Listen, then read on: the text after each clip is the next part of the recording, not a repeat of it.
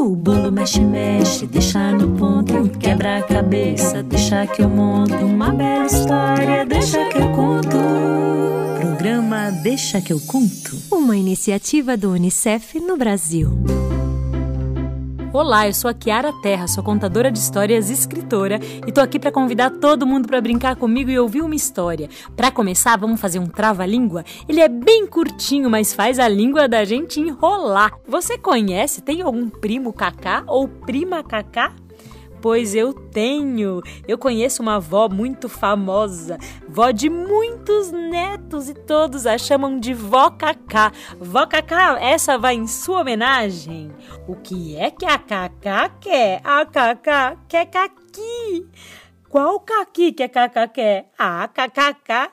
Eita lasqueira. O que é que a Cacá quer? Cacá quer caqui. Qual caqui que quer? Cacá quer qualquer caqui. O que é que quer? Cacá quer caqui. Qual caqui que quer? Cacá quer qualquer caqui. Vamos à história. Churu chuchu, se a gente não pode sair, as palavras podem. Churu chuchu, se a gente não pode sair, as histórias podem. Se a gente não pode sair, as histórias podem. Bom para comer de colherinha. Felix era um menino pequeno para sua idade. Ao nascer, todos se espantaram com seu tamanho. Tinha cabelos negros e os olhos brilhantes, mas como era pequenininho! Felix nasceu na Turquia em uma família de nove irmãos. Ele era o sétimo filho. Vivia subindo nas árvores mais altas da aldeia para comer as romãs maduras. Magro e rápido, o pequeno Felix crescia sem pressa e sempre, um pouquinho por dia. Ajudava o pai e o irmão a cuidar das vacas. Ah!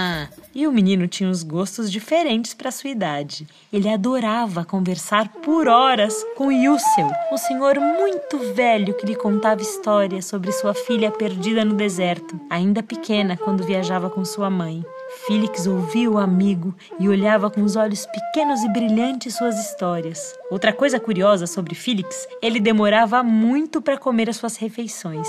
É que Felix tinha uma colher pequenina e especial, que levava consigo para todos os lugares, e ao começar uma refeição comia tão devagar e saborosamente que todos ao redor se serviam da mesma comida de Felix, só para saber por que, que o pequeno comia com tanto gosto.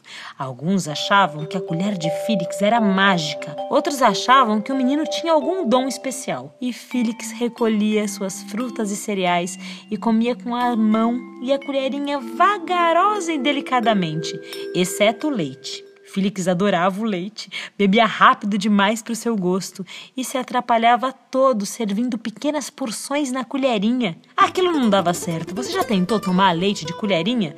Derrama tudo. Quando havia leite, Félix atrasava demais as refeições, de modo que sua mãe parou de trazer a bebida à mesa. Uma noite de verão, Felix sonhou que bebia o leite. Acordou com tanta vontade, mas não pediu à mãe, porque naquele mesmo dia faria uma longa viagem com a família para levar o gado para outras pastagens nas terras do norte, onde morava a filha de seu amigo mais velho, Yussel. O gado era praticamente formado por vacas. Eram muitas vacas leiteiras, bem gordinhas e simpáticas. Elas iam ser vendidas e o comprador morava lá daquele outro lado. Ai, a viagem foi muito longa. Felix, seu pai e os irmãos. Eles sentiam muito calor e as vacas estavam lentas e cansadas. O pai de Felix precisava chegar às terras do norte antes mesmo de acabar o dia para vender as vacas. Felix então sugeriu ao pai que retirasse o leite das vacas. O pai e os irmãos riram do menino pequeno. Não haviam trazido potes nem jarros e não podiam derrubar o leite no chão. Felix sugeriu que o leite fosse guardado em sacolas, as mesmas sacolas que eles traziam as roupas para a viagem. O pai de Felix olhou o menino pequeno, com seus olhos negros e brilhantes, e pensou que seu sétimo filho, tão pequenininho, talvez tivesse razão. Retirou o leite das vacas e guardou nas sacolas, que naquela época eram feitas de pele de carneiro. Chegada às terras do norte a tempo, as vacas foram vendidas. A família de Felix estava feliz e dormiriam na cidade para depois ao amanhecer voltar para casa. Félix estava cansado, mas não conseguia dormir. Pensava no leite com o qual havia sonhado na noite anterior à viagem. Lembrava-se das histórias da filha de seu amigo Yussel, que morava naquelas terras. Por isso, deixou seu pai e os irmãos dormindo e saiu de fininho. Pequenino que era, ninguém percebeu sua ausência. E logo Félix estava no centro da feira noturna da cidade. Pessoas por todo lado reunidas faziam uma barulheira danada conversavam, negociavam, montavam barracas. No fim da rua, uma menina olhava toda a confusão sozinha como Félix. A menina e Félix se olharam, aproximaram devagar, começaram a conversar. A menina contou que sua mãe havia morrido no deserto e que ela vivia só. Félix estava encantado por ela e convidou-a para viajar com ele e seus irmãos. A menina aceitou o convite, pois era difícil ser tão sozinha na aldeia, sem casa, sem colo, sem ter com quem conversar. Antes, ela e ele encontraram uma árvore de tâmaras e comeram. A menina achou muita graça no modo vagaroso de Félix comer. Elas estão muito gostosas. Eu quero comer devagar. No dia seguinte, partiram. O pai de Félix achou que a menina seria útil para ajudar a carregar o leite que ainda levavam nas sacolas. Félix caminhou pela estrada, pensando que ao chegar tomaria todo o leite guardado como em seu sonho. À medida em que a viagem se estendia, sua vontade aumentava e chegaram. A cidade estava silenciosa e o seu adoecera estava muito fraco.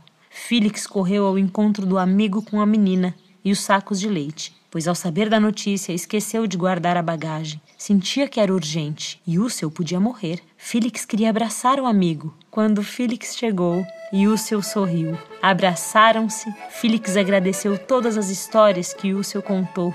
Félix mostrou a menina e os olhos de Ússel se encheram de lágrimas. A menina era sua filha perdida.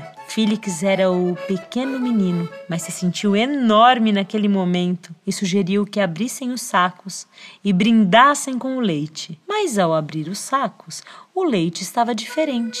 Era um creme branco. Félix achou que aquele leite era encantado e com sua colher comeu e saboreou sem derramar uma gota. Nessa consistência de creme, ele podia se alimentar bem devagar, sentir o sabor sem desperdiçar nada.